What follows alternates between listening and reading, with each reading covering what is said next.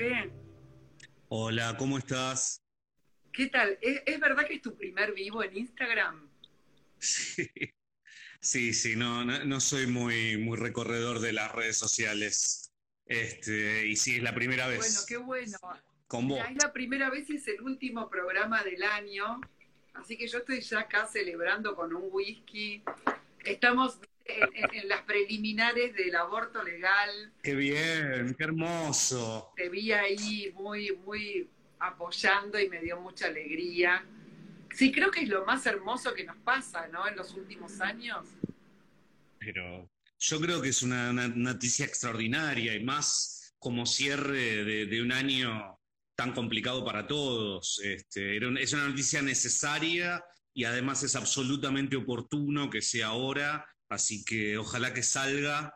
Este, vamos a ser muchos muy felices eh, si sale adelante la ley.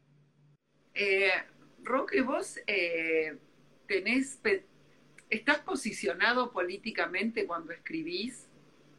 ¿Cómo es tu relación con la política? Porque viste que el feminismo tiene esto que es tan bueno y tan hecho a medida que es este, lo personal es político, ¿no?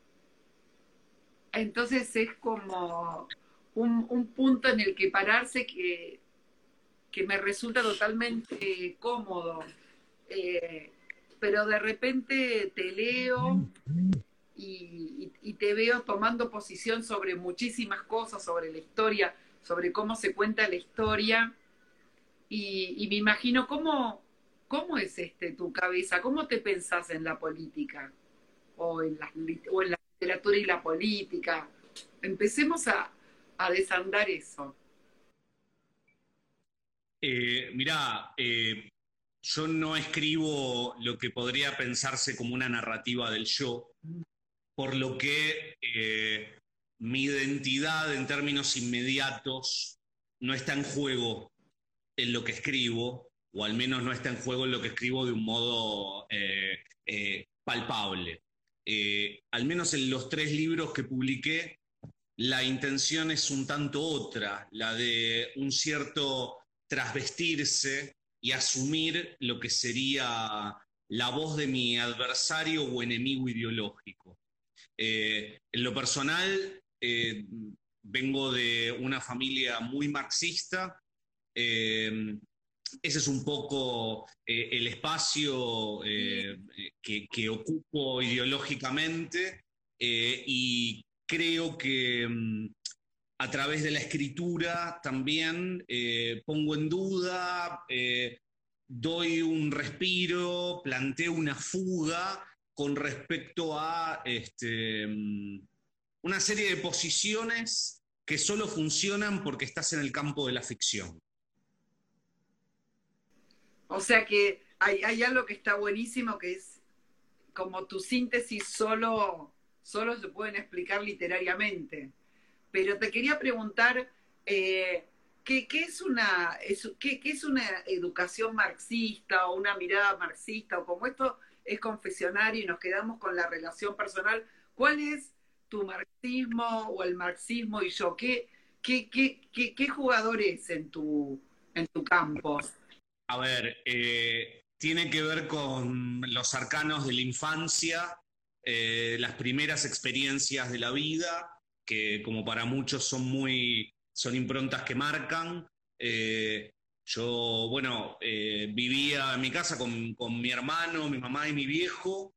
mi mamá y mi viejo eran, este, son, bueno, mi madre es, mi papá ya falleció, comunistas este, tremendamente comprometidos con, la formación ideológica, este, desde un lugar que es el lugar de una clase media profesional porteña, o sea, con, todas las posibilidades, con todas las limitaciones de un marxismo situado de esa manera. Y mm, bueno, sí, eh, yo suelo bromear con mis amigos. Eh, mi formación infantil fue una pequeña Unión Soviética, este, donde había ciertos consumos, por ejemplo, culturales y otros que no. Em, había una constante, un constante debate, no había Coca-Cola en mi casa, no hubo televisión hasta que yo tuve 12 años. Este, por supuesto, me, abrieron a un montón de, consumos culturales que estaban vedados para mis amiguitos de la misma edad. Este, compartían conmigo este, sus películas, sus libros, este, sin importar, sin mediar eh, una cuestión moralizante. Eh, así que fue, sí, una experiencia formativa muy, muy vinculada a, la infancia y por eso a los tumbos y como puedo desde hoy eh, la sigo recuperando. No, le agregaría una capa que quizás en, otro momento no, no, se leía, pero desde hoy podemos leer como también un comunismo con la infancia, ¿no? Porque poner, ponerte en el mismo plano eh, cuando cada vez más a los niños, eh, no solo, bueno, ya digamos que se los abusa y, pasan cosas horripilantes, pero sino simplemente es como que eh, se los deja en un, en un segundo plano. O sea que vos tuviste un igual igual, en, por lo menos en, en muchas cosas. En algunas cosas hubo un igual igual, en otras cosas hubo una verticalidad indiscutible. Eh, recuerdo em, una vez en la, primaria le dije a mis compañeritos que yo no creía en Dios, mis compañeritos me delataron con el maestro, este, pensá que era una primaria eh, que hacía, muy recientemente había terminado la dictadura, a principios de los años 80, eh, el profesor me, me señaló entre todos mis compañeros y me dijo, ¿usted, Larraqui, dice que no cree en Dios? Yo le digo, sí. Eh, eso debe ser porque sus padres son comunistas, dijo este maestro de, primaria de una escuela pública. Y, yo me sentí, por supuesto, muy atemorizado por este comentario e inmediatamente, delatando que sabía lo que era mínimamente, había escuchado la palabra, le dije, no, no, mis padres no son comunistas, yo tendría nueve, diez años. Y después regresé a la casa de mis viejos, les conté esto, y en los siguientes días empecé a, desear creer en Dios. Entonces, uno de los momentos de, mm, em, que recuerdo con mucho cariño fue una primera rebeldía infantil. Mi rebeldía infantil consistía en eh, plantearle a mis viejos que yo progresivamente iba a creer en Dios. Eh, y bueno, eso derivó en infinitas charlas este, relativamente civilizadas, donde la posibilidad de la religión a la larga terminaba expurgándose. Es decir, no había una democracia en, la familia y yo aún así este, creo que la pasaba muy bien. Fue un gran momento mi infancia. Eh, cuando vos eh, querías creer en Dios, ¿cómo, cómo, ¿Cómo hacías para creer? ¿Qué, qué, cómo lo ibas a articular a eso? ¿Qué te propusiste? No, era una bravata infantil, ¿no? En ningún momento, te, soy honesto, formativamente y además desde el recorte propio, eh, nunca tuve la experiencia de la fe. Eh, por supuesto, no estoy cerrado a esa experiencia, puede ser extraordinaria. Este, también con el tiempo eh, después de esa pequeña Unión Soviética de la infancia, todo se fue haciendo un poco más complejo y mucho más interesante también. Em, ¿Cómo atravesaron eh, tus papás y tu familia eh, la dictadura? Para ellos fue una época de mucho temor, al menos por, la, por, por, el relato que ellos me hicieron. Em, ellos no, digamos, escuchaban muy de vez en cuando algún tipo de información extraña, como eh, que algo ocurría, pero no creo que se hayan enterado mucho antes de lo que se enteró el resto de la Argentina este, con respecto a lo ocurrido en la dictadura. Sí, quizás uno o dos años antes eh, ya había un cierto rumor que había llegado a ellos. Ellos no militaban en ese momento, ellos habían militado eh, años antes, cuando ya a partir del, 74 ellos de alguna manera habían dejado de, llevar adelante una militancia activa, por lo que estaban también de alguna manera un poco desvinculados. Eh, pero sí, fue una etapa de, mucho temor, de, esconder libros o de tener libros con, papel manteca para que no se vea la tapa y ese tipo de eh, cosas. ¿Leíste El Capital? No, honestamente he leído fragmentos.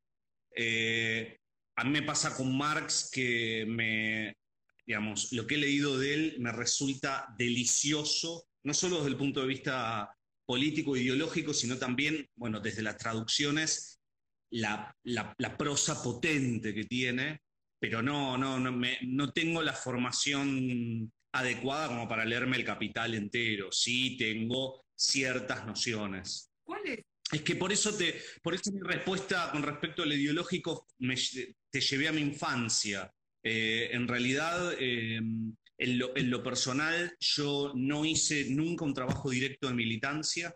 Este, mi época, eh, mi, primera juventud, digamos, y los primeros pasos en la universidad no me llevaron en esa dirección. Eh, entonces, eh, siempre hay algo más de, resonancia formativa en lo ideológico que un estudio sistemático del cual pueda dar cuenta en un examen. Tengo una pregunta, Roque, y, junto con, Marx con, o con el comunismo, o la idea o la versión personal del comunismo, ¿corría también Freud el psicoanálisis si hablamos de clase media, porteña, este, como vos y yo, digamos? ¿Corría o no? Mira, eh, mi hermano es psicólogo y mi papá fue psiquiatra y toda esa infancia que, te narré transcurrió en una casa que tenía en la planta baja un consultorio psiquiátrico y en la planta alta nuestra vivienda, hasta que eh, finalmente mi viejo pudo, digamos, eh, encontrar otro espacio para trabajar. Entonces sí, eh, hubo toda una, una, también más una experiencia de vida rodeado de gente del mundo psi. Porque yo cuando te leo siento que tenés un laboratorio propio. De... Quisiera saber un poco más de ese laboratorio. Viste que, yo creo que también, obviamente, como una lectura en, la que me siento identificada de las casas y de de repente decís, bueno, alguien te dijo, lee este artículo de Marx que está buenísimo, pero no te vas a leer todo, lo mismo con Freud, que de repente encontrás algunas cosas que decís, bueno, la interpretación de los sueños y es como súper sexy, pero otros detalles entras y, te, desinteresan completamente. Em, bueno, quería preguntarte por esa singularidad, eh, cómo, viene, cómo viene ese, ese laboratorio. Y, y, yo, viste, que creo mucho en la infancia. Para mí es como hay una cosa que dice eh, Bruno Schulz, que es este escritor polaco que a mí me gusta muchísimo, y, él dice que, las cosas de la infancia entran como en, el ADN de nuestro imaginario, ¿no? Así como tenemos un ADN del, de, viste, físico, biológico, que va a decir que tenemos este pelo, lo que sea, ciertas imágenes y ciertos impactos de... es, es, una teoría sin confirmar, por supuesto, en la que creo, este, pero como que esas imágenes pregnantes se, se, adhieren al, al, imaginario y de algún modo después eh, se van repitiendo o, o se van desarrollando. Entonces, este, quería preguntarte un poco más eh, sobre ese, laboratorio que te lleva a vos a ese vínculo con el lenguaje, que bueno, que ya podemos decir que de algún modo u otro entró el comunismo, entró el, psicoanálisis. ¿Cómo, ¿Cómo era tu laboratorio con tu hermano, por ejemplo? Eh, mira, eh, en realidad viví poco tiempo con mi hermano en la misma casa. Mi hermano tiene 15 años más que yo este, y eh, digamos, tenemos una relación hermosa, nos queremos mucho, pero no hubo mucha... Yo nací un tanto a destiempo. Este, soy el segundo, eh, el segundo gran, el resultado de un segundo gran amor por parte de mi viejo, con mi mamá. Este, y ahí, eh, ahí se fue, muchas gracias, ahí se fue dando la cosa. Y con respecto a lo que me preguntabas del laboratorio, eh, yo también creo que hay una relación con lo infantil y con esas primeras experiencias. En mi caso personal, yo empecé a escribir de, nene. Eh, lo primero que escribía era eh, poemas de realismo socialista, en los cuales exaltaba las manos del obrero y hablaba de, los tornos que veía en las revistas soviéticas que mis viejos recibían, este, de, la, URSS y de Alemania del Este.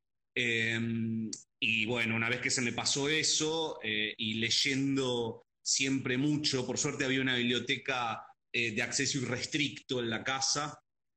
Eh, y bueno, ahí se fue dando el tema de la escritura como un juego este, y como la defensa también de, ese espacio de juego como un espacio de, fuerte relación con las cosas, que es algo que a la larga me termina ocurriendo ahora. Cuando escribo, de alguna manera, nunca dejé de escribir, siempre luego desde, desde niño en adelante escribí siempre, eh, sin presión para publicar y sin nada, como un espacio ahí, como un laboratorio, como vos bien decís, este, donde me situaba desde un lugar que era al mismo tiempo el de un nene, el del nene que juega, el del nene que se angustia en la oscuridad y el de quien defiende ese espacio de ocio que es trabajoso, que es la idea de la escritura, esa idea de que uno está produciendo eh, un texto que nadie le pide, que pareciera no ser inmediatamente necesario, que no tiene una función definida y que aún así uno regurgita y, lleva. Bueno, creo que ahí se junta todo el laboratorio, sobre todo, insisto, con la cuestión del juego y lo infantil. Y, como te dice eh, Son Cámara eh, ahora en, esta crítica que, que anduvo dando vueltas, uno ya no sabe dónde en algún lugar la, la, lees. Em, la pregunta eh, que, te quería hacer es si viste que ella dice, bueno, te vas metiendo como en estos garcas. Y en algún momento vos, acá conversando, eh, también nos dijiste em, que, quizás tenías una formación y que después te pusiste en, la cabeza de, de los opositores o de, o de, no, o sea, de, las personas que justamente eh, las banderas de la opresión, eh, pensando que, el comunismo, eh, más allá de todo, tiene como esa bandera de liberación. A ver, en realidad no es que de pronto comencé a habitar las cabezas de, de quienes hablan desde las derechas conservadoras. Eh, ese es el tipo de discurso que nos atraviesa eh, de manera cotidiana. Eh, lees los diarios, ves los medios hegemónicos y, toda esa, e, esa salvajada misógina, antisemita, clasista, racista, homofóbica, transfóbica, todo eso está en la superficie de, lo que de la comunicación cotidiana. Hay algo también de, tomar eso eh, eh, y llevarlo a, la escritura como una purga, como, como un exorcismo. Hay algo, hay algo ahí de sacarse el bicho de encima escribiendo, siempre además teniendo en cuenta que todo aquello que llega a la literatura eh, demanda una, mínima atención mayor para un lector que cualquier, eh, digamos, otro texto, porque ese es un poco el pacto, ¿no? Dejarse llevar en, alguna medida y que ese dejarse llevar se dé em, de la mano de estas voces que conocemos tanto, em, es una buena oportunidad para volverlas a ver. Sí, porque aparte hay algo interesante que, que, vos eh, de algún modo los vas narrando quizás como un eh, naturista o como un biólogo, como un Darwin, como em, eh, me, gusta mucho donde está posada esa voz, ¿no? Con, con humor. no es necesariamente una voz donde, donde el garca malo es todo malo, digamos, ¿no? O es todo, todo, no todo malo, pero digamos que, que uno le produce rechazo, sino que la lectura eh, está, está armada de otro modo. ¿Cómo pensás eso? Sería muy fácil eh, señalar al, al, Garca como Garca y hacer de eso un relato. Es algo que, que me parece poco entretenido de hacer desde el vamos. Eh, me parece que ahí la, la, tonga es ver en el Garca aquello que, digamos, lo, acerca también a, uno eh, y en qué medida. A ver, en general para mí el, Garca es una, una, persona tomada por la ilusión de que el mundo es tal como lo ve y que así debe ser de ahí en adelante. Eh, el Garca está de alguna manera atrapado en esa lectura mágica de que, vos fijate, por ejemplo, como el, al Garca le encanta utilizar eh, la palabra natural y señalar qué es natural y qué, qué no lo es, desde una perspectiva, por supuesto, completamente fiable y epocal. Hay algo que, que me parece muy, muy, interesante, que justamente, bueno, por ejemplo, hablábamos de Freud, y una de las cosas que él hace es la idea esta de catalogar, ¿no? La idea de catálogo, o de catálogo de la psiquis y de las emociones de hecho, Darwin tiene un libro que ya me encanta el título, que se llama em, Las emociones y sentimientos en los animales y en los seres humanos, ¿no? Como si fuese, voy a escribirlas todas. Y en cierta medida esta vocación de, estos, que, de estas referencias, que bueno, me imagino que tendrán que ver este, con la conquista del desierto y con tantas cosas que, con, toda esa época histórica, eh, yo creo que también había una vocación eh, de, catalogar eh, y esta cosa rara de, quizás de un modo totalmente opresivo y hasta criminal, pero los que más atención le daban a los indios, digamos, ¿no? Como los que invertían su tiempo, su dedicación, su estudio, su pasión, su líbido en hacer todo este tipo de, de etiquetas para Telepatía Nacional, que ahora lo, quiero mostrar, eh, em, ¿hiciste alguna investigación en especial ya en términos eh, históricos o de, o de, o de eh, científicos, biólogos, historiadores? ¿Qué, ¿Qué, necesitaste para armar eso, para armar esa novela, ese, ese cuento? Mira, hice una investigación, pero mucho menos frondosa de lo que podría haber sido. Eh, a mí sobre todo me, seduce mucho em, encontrarme con textos, bueno, de las ciencias o pseudociencias de principios del siglo XX, eh, sobre todo porque hay algo de de sus formas retóricas, del modo en el cual se articula esos textos, cómo se constituyen esas voces que hablan y buscan este, legitimación, las voces de, la ciencia, ¿no? Es, ese eco es lo que me interesa recuperar más que un conjunto de datos. Por supuesto, también hubo investigación sobre, en el caso de la telepatía nacional, por ejemplo, quería saber, bueno, de qué modo Em, se podía llevar adelante un proyecto de parque etnográfico en Argentina. Para eso, por supuesto,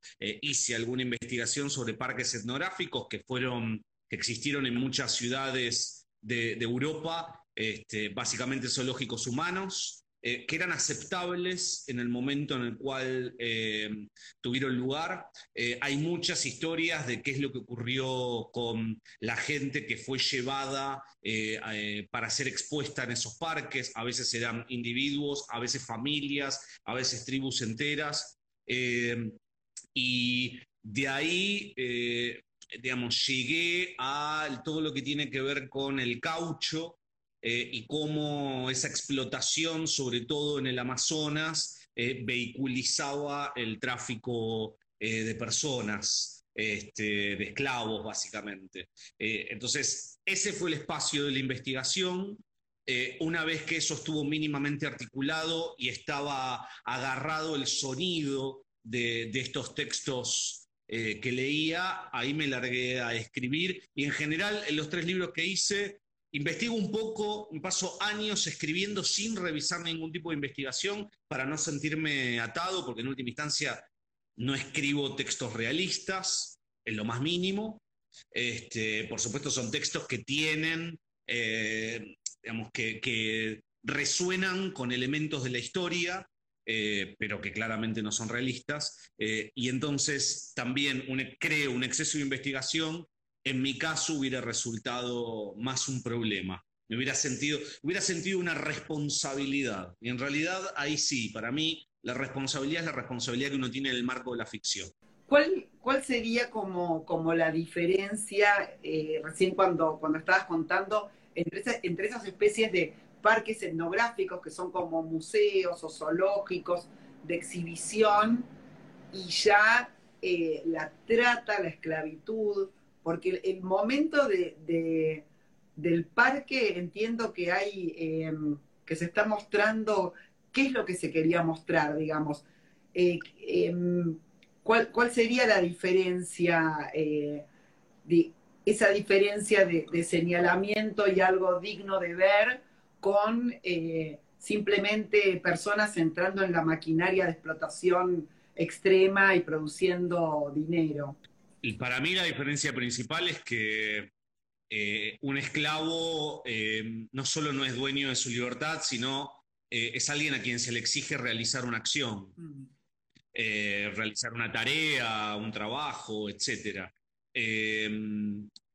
O, exponer su cuerpo a diferentes males. En el caso peculiar de los parques este, etnográficos, estaba esta idea absurda cuando uno la ve de lejos, de, bueno, investir estos parques de algo cercano al estudio científico, por un lado, la observación de las prácticas del diferente, la difusión de esas prácticas ante los ojos occidentales, eh, y todo eso mezclado, por supuesto, con, una, con un matiz circense eh, y, también vinculado a la venta de entradas. Eh, pero a la larga, a ver, eran gente que estaba en una circunstancia extraña, porque no terminaban de estar cautivos, pero al mismo tiempo habían sido llevados a un sitio tan ajeno a su experiencia que de alguna manera también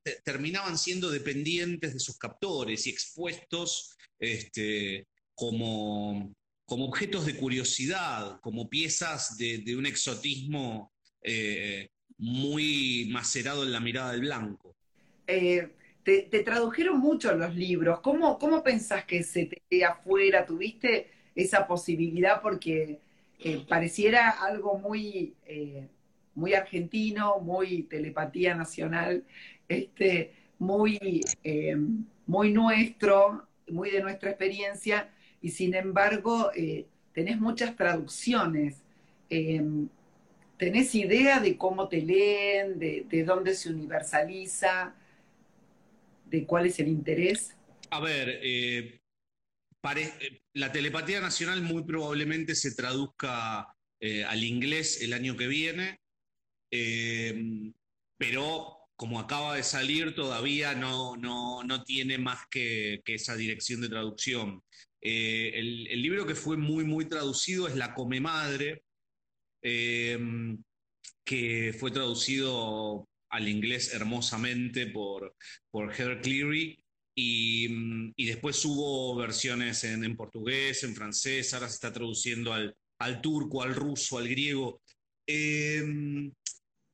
al alemán ahora pronto. Eh, honestamente creo que em, en algunos casos eh, el libro, hablo de La Come Madre, mi primera novela, em, la segunda también se tradujo al italiano y al inglés, Informe sobre ectoplasma animal. Em, pero creo que lo que llama la atención es un, texto que pareciera acercarse a un género, sobre todo mi, experiencia más llamativa fue con las lecturas de las versiones en inglés. Eh, el libro fue difundido por una, digamos, tuvo un canal de difusión en el cual se lo señalaba como literary fiction, eh, ficción literaria, es decir, un tipo de texto que, le presta atención a los recursos formales y etcétera, eh, pero también circuló como una novela de horror. Entonces me parece, digamos, eh, vos viste que el, lector en, inglés tiene una, cercanía mayor con, eh, los esquemas de género. y bueno, circuló como una, como una peculiar novela de horror. Creo que por ahí eh, se, podría decir que ganó su, interés. Eh, por el morbo de la gente. Cuando, leía este, la, Telepatía Nacional estaba pensando, justo estaba eh, leyendo unos libros de Donna Haraway, que es una de las cosas que analiza, esto ya sé bastante, pero bueno, yo lo leí ahora, pero que es muy interesante, es el Museo Natural de, de Nueva York, y analiza todos esos dioramas, todos esos espacios de exhibición. Eh, son de las especies, pero también está la exhibición de los indios. De hecho, en la película Una noche en el museo este, de Adam Sandler se ve este, es, esa representación, ¿no? Y mm, bueno, y ella trabaja toda esa idea de lo que ahora se llama ya no ciencia ficción, sino este, ficción especulativa. Y creo que hicieron ese cambio porque la especulación, al final como Fahrenheit 451 y, Orwell y todo terminó pasando, este, ya no es una ciencia ficción de algo imposible, sino que es una especulación de futuros posibles y algunos suceden. Eh, entonces, este, entiendo eso también como una entrada em, a, ese interés eh, de, de deconstruir esa, e, esa época y la mirada sobre todo sobre los indígenas, sobre los nativos, ¿no? Hay un interés, eh, porque es algo que cuesta tanto eh, deshacer, eh, es algo que cuesta tanto aceptar, que parece que esa insistencia sigue buscando caminos para, para poner el problema sobre la mesa. O sea, es que el, año pasado conocí el, Museo de Ciencias Naturales de Nueva York y efectivamente, bueno, el museo es, tiene en gran medida, está lleno de, dioramas, pero además dioramas históricos, con lo que el museo es, también es el museo de sí mismo es el Museo del Museo, y, todos los dioramas que tienen que ver con eh, la llegada del blanco eh, y, la relación con los pueblos originarios están tal como fueron diseñados décadas atrás, pero tienen ahora una, una capa extra en la cual una serie de carteles eh, invitan a tener una lectura crítica del mismo diorama. ¿Qué pensás de esa resolución, de esa solución o, de, esa señalización? ¿Qué, cosas pensaste? Em, a mí me parece que em, el pasado, el, pasado oscuro, el pasado con, sus contradicciones, el pasado con, sus torpezas y sus crímenes, eh, no debe ser borrado, sino que debe ser sobrescrito.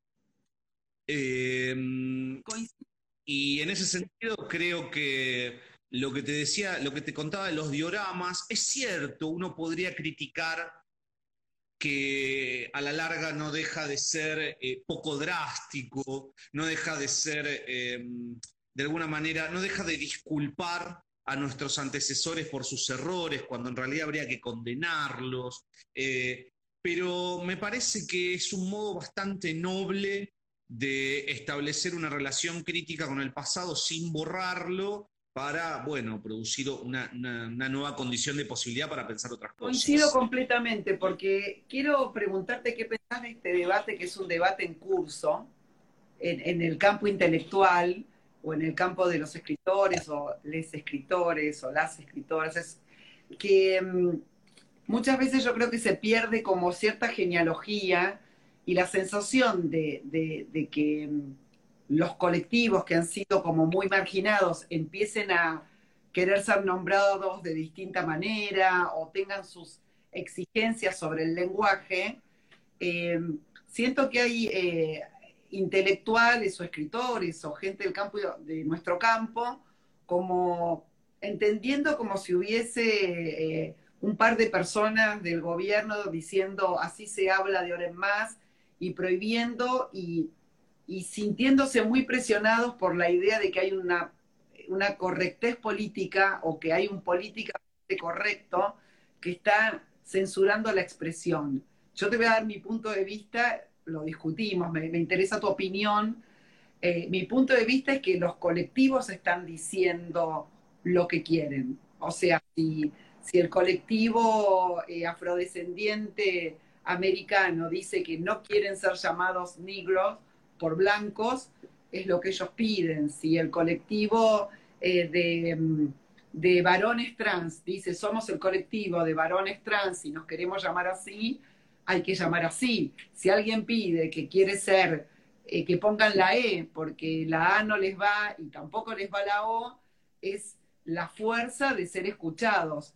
Eh, sin embargo, a veces veo que se generan unas polémicas como, como si hubiese una, una, idea de alguien de manipular el lenguaje y no entender que el lenguaje simplemente está como reflejando eh, eh, eh, la, ocupación de territorios de más gente. ¿Cómo ves esta discusión? En, primer lugar, suscribo a cualquier energía de transformación de la lengua. Hay colectivos que han sido negados por la lengua y por los usos cotidianos de la lengua, eh, y es hora de que la lengua y sus usos los integren. Eh, y, que por supuesto es hora también de que esa integración no sea una integración pacífica. Eh, me parece que es hora de que esa integración genere el movimiento necesario como para paulatinamente ampliar el horizonte de las posibilidades de la lengua eh, y en la vida práctica, mirá, eh, yo estoy laburando como, como eh, docente universitario y como director de una carrera en una universidad pública y gratuita.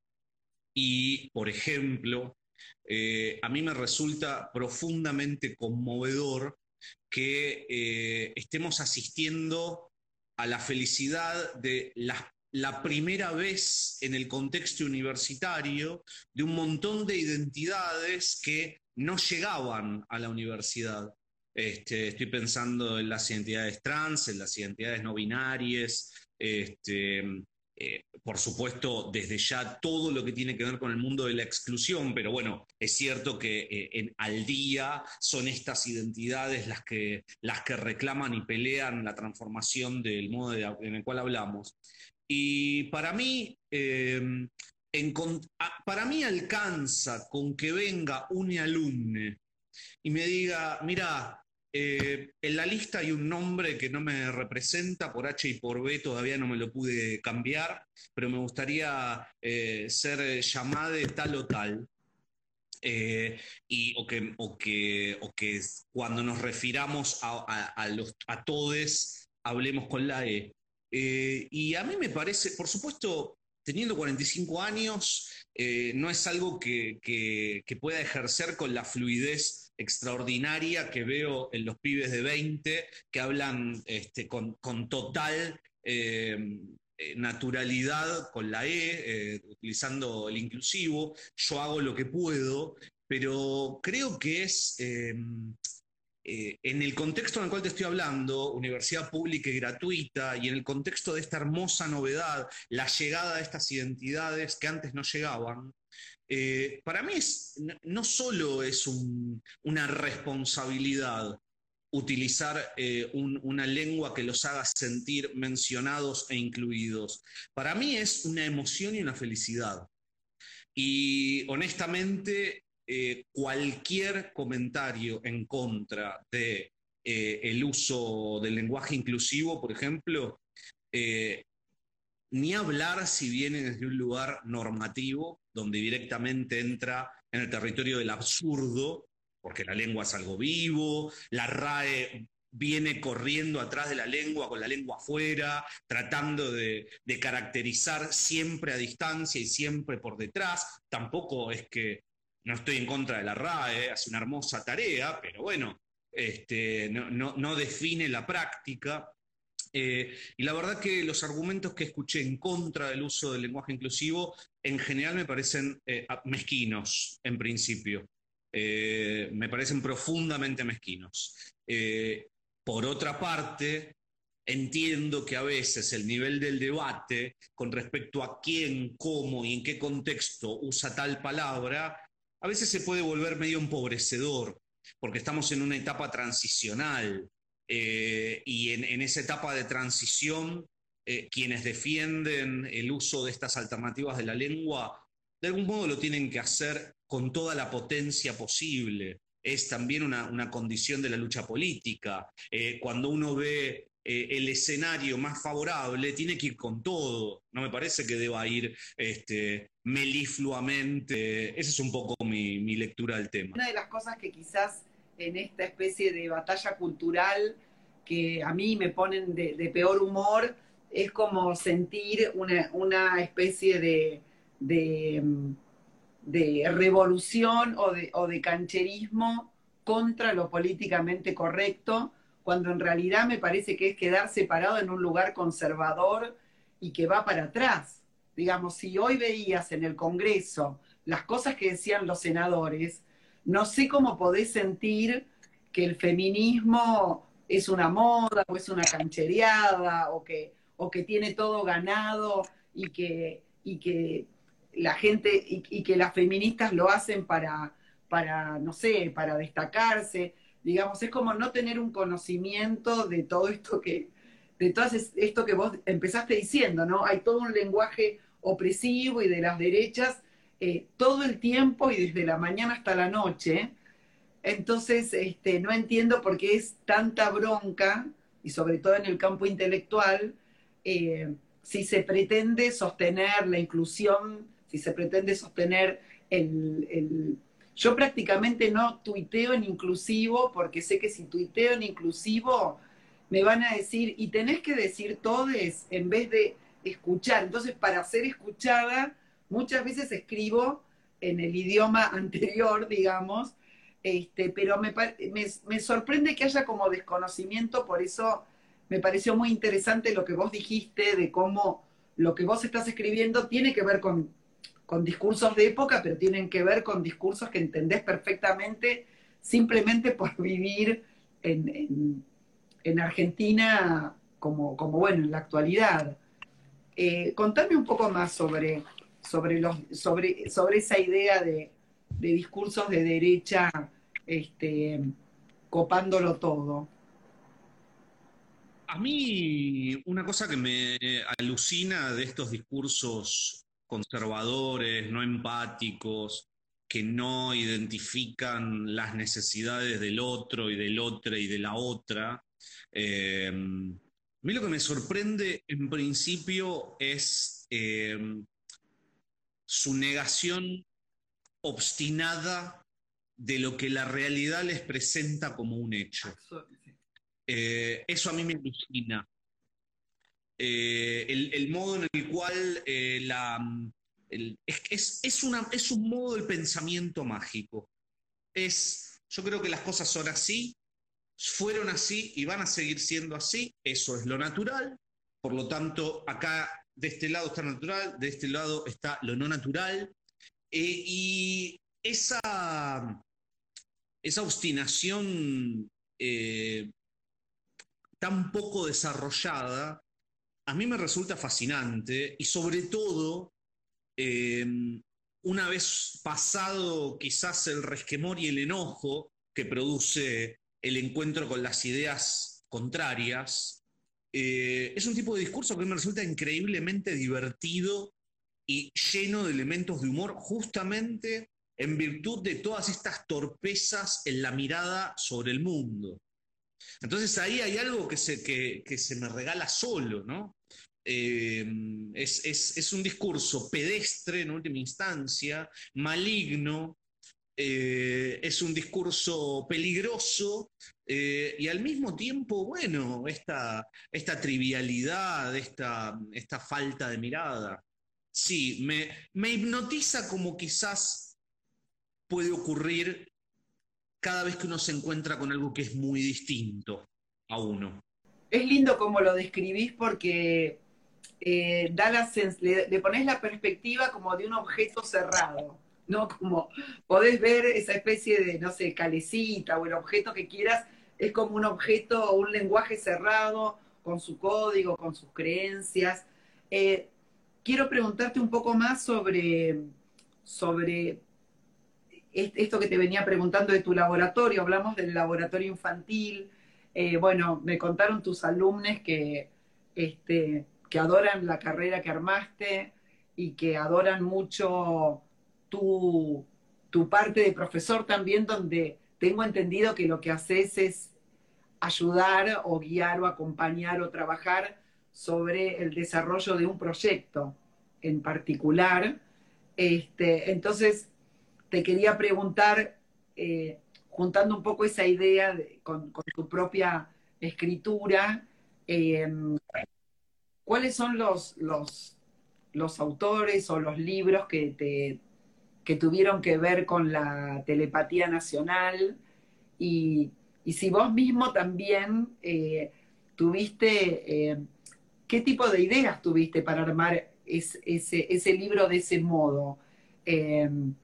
¿Cómo fue un poco tu, pensamiento? Si fuiste, si fuiste de un modo lineal, si tenías tarjetas y los capítulos iban rotando, ¿cómo, cómo, cómo se armó esa construcción? ¿Y qué pensás también de, construir un proyecto que finalmente este, digamos, hablamos mucho de conceptos, de ideas, pero finalmente hay un libro, ¿no? Este, podrían ser anotaciones, podría ser distintos cuadernos, podría ser este, un ensayo. Eh, contanos un poco con todo eso, eh, cómo, cómo, fue tu, laboratorio, pero de, de, la novela en especial. Mira, eh, yo creo que uno, uno escribe con lo que no puede, ¿no? Eh, y, a favor de esa imposibilidad. Yo, a mí me cuesta mucho ser espontáneo a la hora de escribir. En otras cosas quizás sí, pero a la hora de escribir no me sale. Eh, por lo que hasta ahora eh, los tres libros que escribí más o menos se armaron de la misma manera. Primero, fantaseo un cierto mundo. En el caso de la telepatía nacional, por ejemplo, quería unir, eh, por un lado, un, relato que transcurría en el marco del desarrollo del proyecto de un parque etnográfico. Ni siquiera me interesaba narrar el parque etnográfico en sí, me interesaba todo aquello que de eh, institucional eh, y planificado había en el parque etnográfico. Ese era el punto de mi interés. Y por supuesto también me interesaba hablar un poquito de telepatía y usarla como recurso dentro del, dentro del relato. Imagino primero un mundo y después lo que hago en las tres novelas es igual, voy escribiendo fragmentariamente, van apareciendo escenas. Sí. Perdón, quería simplemente eh, preguntarte este, si esto de, de la telepatía está basado en, algún descubrimiento o era un elemento que vos querías eh, que, entre, meter, digamos, meter en la olla. A mí lo que me interesaba era contar el, el encuentro entre dos identidades muy distintas y que ese encuentro fuera un encuentro lo más total y pleno posible, al menos por un rato. Entonces, juntar a una india con un hombre blanco eh, me parecía que tenía que ser por medio de, un, de algo telepático. Si investigué mucho sobre el tema de telepatía, honestamente no, porque ahí sí no quería, eh, no quería tener restricción, quería que la telepatía fuera justamente una herramienta ficcional, un juego. Entonces, como te decía, primero un mundo, después van apareciendo escenas, escribo esas escenas, a veces esas escenas son apenas voces o maneras de hablar, sin personajes todavía, eso va creciendo solo con el tiempo, reescribo y reescribo y reescribo, y esos fragmentos se van uniendo entre sí, y recién en la etapa final empiezo a descubrir que en esas voces hay unos personajes, pero no escribo desde la idea de personaje y tampoco escribo linealmente. Eh, no, no, no me gusta, viste que cuando, bueno, vos lo sabés, cuando uno escribe linealmente, la escena, los personajes, las voces, hay un momento en que empiezan a funcionar casi solas y uno va entrando en la inercia de lo que ya está vivo. Eh, a mí esa inercia me da un poquito de vértigo, entonces eh, no escribo linealmente, escribo en desorden y después le doy una cronología que no fue la de su escritura. Eh, cuando lo terminaste, cuando terminaste esta novela, ¿te sentís que ya tu cabeza fue hacia otro lugar o vos ahora estás conectado, seguís conectado con lo que escribiste? O ya, o ya termina algo. Yo en este momento deseo que termine, mm. porque tardé mucho en escribir estos textos, soy lento, hago, escribo mucho, pero por el modo de escritura no avanzo eh, con la velocidad que quisiera. Entonces hay un momento en el cual ya el texto es como un bicho, viste, que está ahí, como en el almohadón, almohadón de plumas, este, y me lo quiero sacar. Eh, por supuesto, todo el laburo que le puse a, estos libros hace que yo tenga con ellos una relación de mucho amor eh, y los banco, los banco en el tiempo, eh, pero sí, me lo, ya está. Y de hecho, ya siguiente libro, espero que sea algo bastante distinto que estos primeros tres. ¿Será como el, número cabalístico de la trilogía que, que es así? ¿no? Como algo de cierre.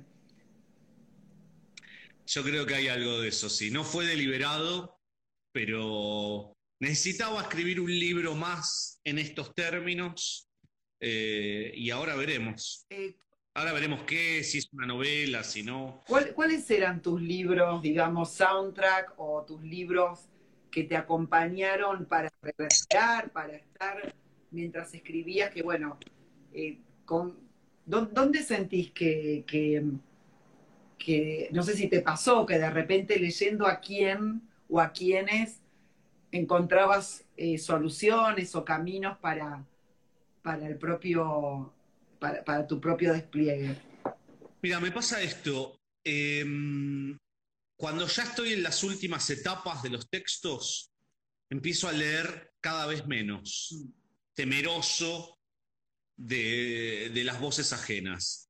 Al principio, eh, muchas veces busqué, tengo, vos sabés que muy pocos libros que yo sé que leo un cacho y me va a quedar un modo de hablar, una música que deseo. Me pasa con Juan Filloy, por ejemplo, me pasa con Macedonio, con Marcel Job, y con, te podría decir, eh, algunos momentos de Naboco. No tiene nada que ver uno con el otro. Pero hay algo de, esa música con la cual escriben que a mí me, me, abre las ganas de escribir. Yo pensé mucho en Macedonio y en Celarrayán, eh, en, las lecturas, cuando, estaba leyendo, como veía algo de, de materia que me, no sé por qué, me, hacía relacionar no sé cómo decir, la masa, larga masa de texto, aunque fuesen otros temas, ¿no? Pero algo de, esas posibilidades imposibles con, la lengua y algo de esa masa me, llevaba a esos autores. Em, un autor como Lamborghini, por ejemplo. Mira, eh, con Lamborghini mm, otra vez a la infancia. Eh, mis viejos compraban una revista, la revista Crisis, eh, a principios de los años 80, y habían publicado en Crisis El Niño Proletario. Eh, y yo tuve acceso al Niño Proletario siendo muy niño. teniendo quizás la edad del niño proletario, 9, 10 años. Eh, como no había restricciones de lectura. No, es que yo lo relaciono porque eh, son modos de, ver la política desde la literatura que solo puedes estar en ese lugar desde la literatura. O sea, eh, yo entiendo más la política leyendo a Lamborghini que leyendo la política, que por ahí no la puedo decodificar. Pero lo que me dice este, Lamborghini, Osvaldo en este caso, este, porque está también su hermano, que es un poeta increíble, este, pero mm, son como, eh, no sé, eh, están situados en un, en un espacio entre la política y, la palabra y la literatura y, los fantasmas y, la historia, que, me parece que solo ahí se produce eso.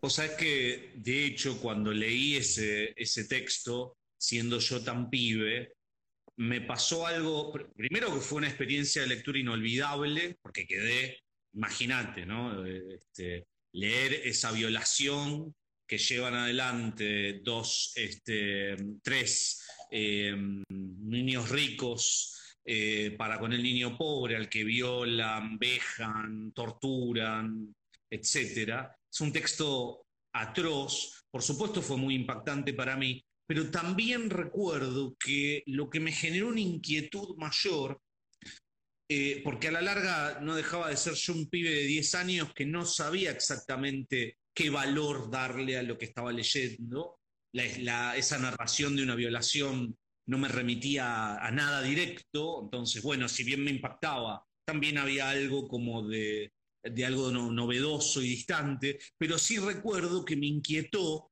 por momentos no entender lo que estaba leyendo. Y eran justo los momentos en los cuales la prosa de Lamborghini que está llevando adelante ese relato tan tremendo, es, son los momentos en los cuales la prosa estalla. Viste que hay partes del texto del niño proletario en el cual el narrador de golpe comienza a repetir palabras, comienza a desviarse hacia los recursos de la poesía.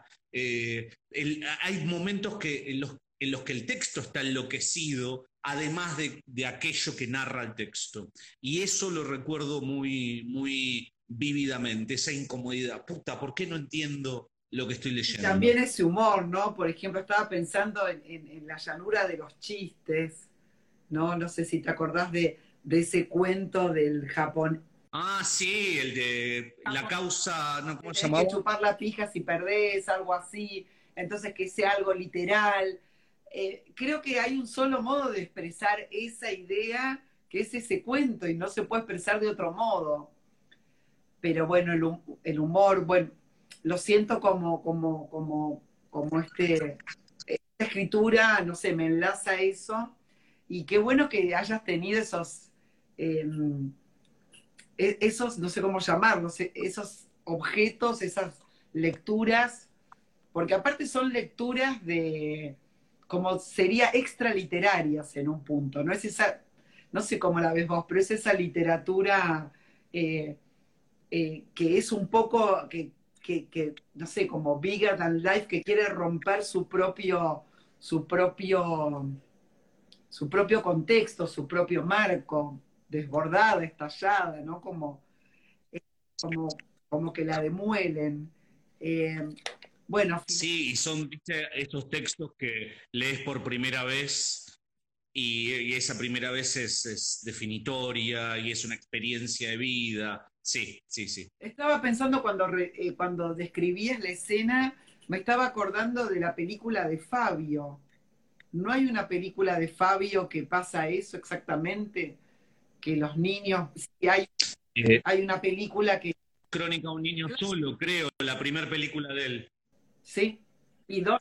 No, no, una película tremenda y hermosa. Sí, la, primera película de Fabio creo que es. Sí, es muy impresionante este, esas historias porque te quedan, te queda la historia, pero te queda mucho la belleza, ¿no? Como en Lamborghini te queda la especie de, humor y de, y de lenguaje. Eh, se compiten las dos cosas, ¿no? A veces te queda más fuerte eh, las palabras, a veces te queda la historia, o las imágenes.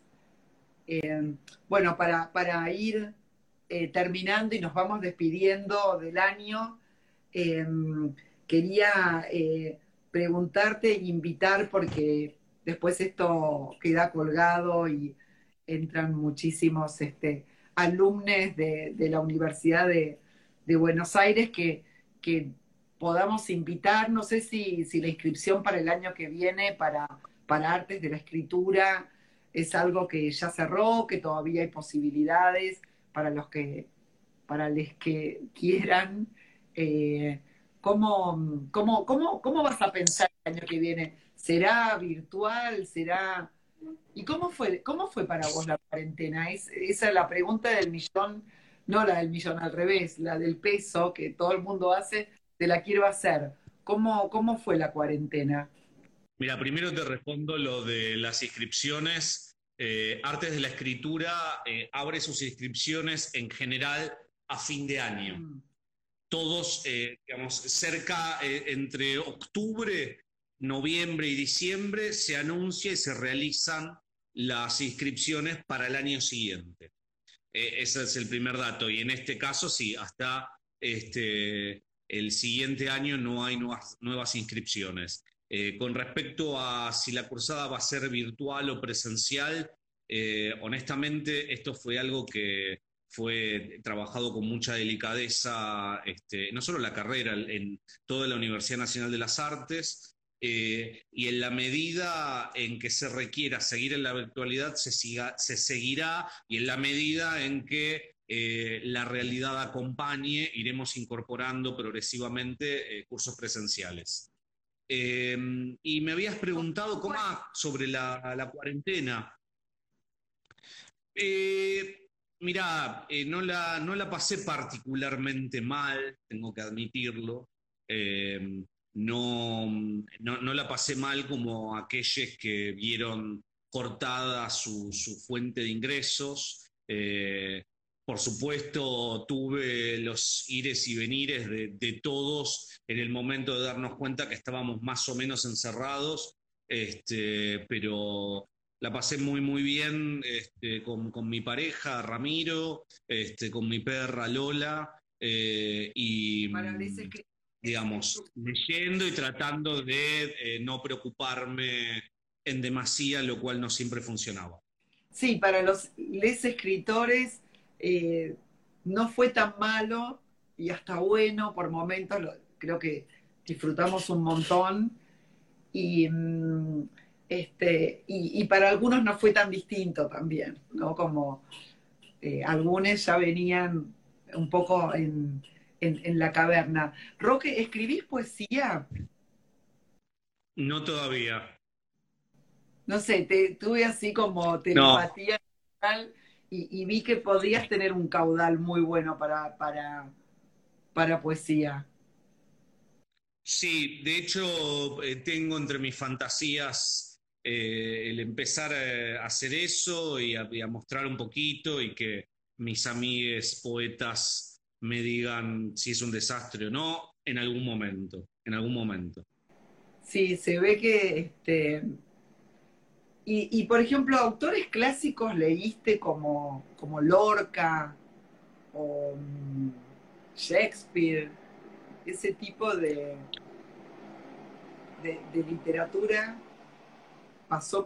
A ver, eh, sí, soy, yo soy licenciado en letras, Estudié en Buan muchos años este, y a lo largo de esos años, sí, por supuesto, fue una carrera hermosa que me dio acceso a eh, biblioteca básica, un poco menos básica y un poco menos menos básica. Eh, en ese sentido, sí, sí, tengo lectura de los clásicos. No soy un frecuente lector de poesía, eh, pero cada tanto me doy un gustito acá alguien te pone poeta eternauta, te pone vamos Roque al lado oscuro de la fuerza. Así que ya... ¿El lado oscuro de la fuerza es la poesía? Al lado oscuro de la fuerza, sí, así, así te invitan a, o, te, alientan. Me gusta, me gusta el lado oscuro, me gusta. Sí, yo, yo no sé, me imagino por, por cómo escribís y justo estábamos hablando de del niño proletario y eh, tiene, tiene algo muy, son escrituras muy, muy, muy de la poesía, están ahí nomás, ¿no? A ver qué, te van poniendo, te ponen, sí, obvio, obvio que es el lado, que es el lado oscuro. Em, bueno, Roque, fue muy lindo conversar y espero que, la sigamos pronto. Eh, te quiero preguntar cómo, cómo entra el, feminismo, em, cómo entra la UNE y cómo, cómo entra a, la escritura. Bueno, hoy justo estaba hablando más temprano, viste que sale la primera enciclopedia de escritoras mujeres, que la van a, la, van a, sale el, volumen 5 sale primero, este, dirigida por Nora Domínguez, por Laura Arnes, por Majo Punte. Em, y, hablábamos, em, dejamos un confesionario para, para enero, y hablábamos que es la primera enciclopedia de mujeres y que en general eh, las enciclopedias y todos los recuentos de escritores si bien siempre alguno tiene un muy buen artículo sobre alguna escritora, eh, nunca se ocuparon de, ponernos, digamos, al, mismo, en, el mismo estante, ¿no? Siempre era como un lugar muy, muy, eh, muy borrado, muy ninguneado, muy maltratado, eh, con argumentos que por ahí se siguen repitiendo, ¿no? Entonces quería, quería preguntarte si vos, eh, al armar tu, tu carrera, pensaste, pensaste en eso, pensaste en ese tema.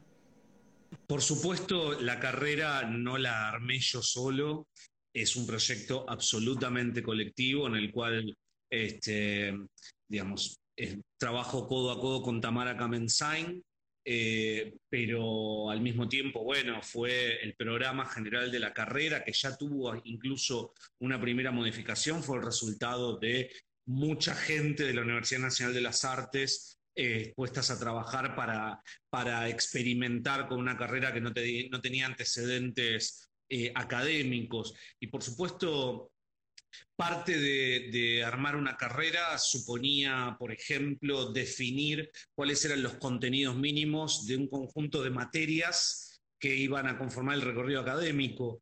Y el tema, el debate feminismo, género, identidades queer eh, y todo lo que tiene que ver con eh, las lateralidades, marginalidades eh, y la y readecuación de los centros estuvo muy, muy eh, en la primera línea de la discusión a la hora de armar la, carrera. Y por otra parte, bueno, es una carrera que, está poblada de docentes feministas este, muy, digamos, de, actividad feminista eh, palpable y cotidiana. no estamos cortos ni de feminismo ni de diversidad en la carrera. No, es excelente. Creo que fue una gran época que quizás tardó mucho en llegar esta carrera que, tenía que estar, tenía que existir, pero también eh, en una gran época, ¿no? Porque, porque quizás eh, empezó junto con los momentos de, mayores cambios eh, y viste que los cambios a veces están como un tiempo rumiándose y hay momentos en los que están sobre la mesa y, mm, creo que aparecieron, que, la época, que el tiempo estuvo, estuvo bueno porque quizás ya, estaban las cosas este, como los jugadores en la cancha, digamos, ¿no? Estaba, así que fue un, un, gran momento.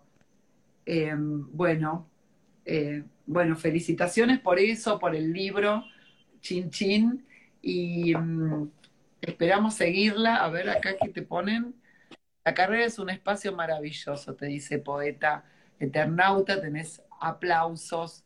Yo lo que mejor te puedo decir de la carrera es que, por supuesto, es una carrera joven, tiene cinco, eh, seis años, el año que viene tenemos los primeros egresados, eh, pero a mí una cosa que me conmueve es que eh, el clima que se armó al interior de la carrera, la escena, la, afectividad, el hecho de mm, los estudiantes produciendo texto desde hacia afuera, han hecho eh, sus propios concursos, han publicado libros, han creado editoriales hermosas, como por ejemplo Salta el Pez, que es un, emprendimiento precioso que, eh, que está hecho o que, o que, nació de algunas experiencias dentro de la carrera que fueron proyectadas hacia afuera, sobre todo lo que ocurre afuera de la carrera con los estudiantes eh, el modo en el cual se vinculan con la escritura es verdaderamente conmovedor.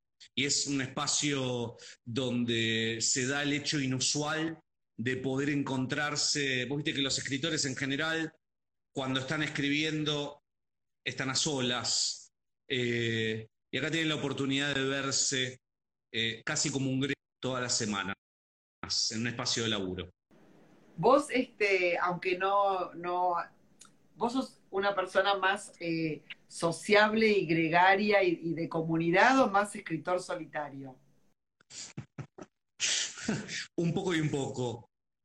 Sí, sí, soy bastante gregario, me, gustan mis amigos, me, gusta querer eh, y también eh, defender con uñas y dientes el espacio de soledad, las dos cosas es buenísimo, buenísimo eso que decís, como la política de los afectos y también la política de, la individualidad.